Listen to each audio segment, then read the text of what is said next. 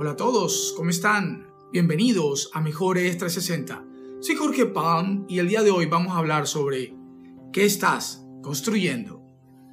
El hijo del ingeniero de una obra de construcción le preguntó a uno de los trabajadores, ¿qué estás construyendo? Y el trabajador responde, una pared, solo estoy pegando ladrillos. El mismo niño le pregunta al compañero de al lado, ¿y tú qué estás construyendo? Este responde, una catedral. La misma pregunta a dos personas que hacen exactamente lo mismo, con dos respuestas completamente diferentes. ¿Por qué crees que sucede esto? Por cómo percibimos la realidad que vivimos. Ese es el famoso ejemplo del vaso medio lleno o medio vacío o del punto negro en la hoja blanca.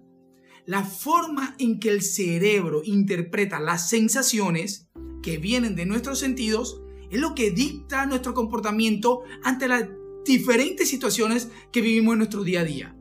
La percepción es el primer proceso cognitivo para interpretar la realidad que tenemos.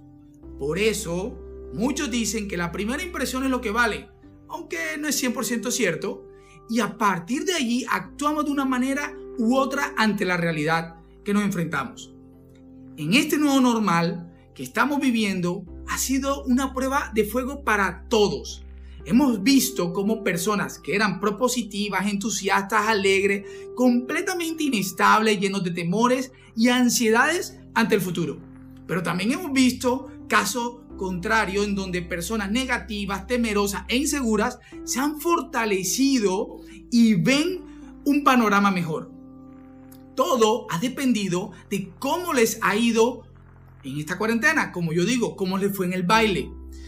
Entonces, la percepción que tenemos de la realidad puede ser influenciada y adaptada por nuestro conocimiento profundo de esa realidad.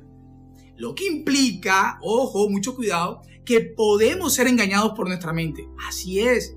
Entonces, ¿cómo podemos tener la percepción correcta? Basándonos en nuestros principios, valores y nuestro propósito. De esa manera podemos entender que todo es relativo. Lo que para mí funciona puede que para ti no. Lo que nos hace ser tolerantes y tener respeto ante las opiniones de los demás. Ahora, la pregunta del comienzo. ¿Qué estás construyendo? Cada quien está construyendo lo que sueña, lo que cree, lo que desea, lo que quiere ser, basado en sus principios, motivaciones y valores. Por lo tanto, colócate una meta que sea mayor que tú, algo que te cueste, que no puedas lograrlo solo, algo que te transforme, que te dé valor y que no solo sea de beneficio para ti, sino también para los demás.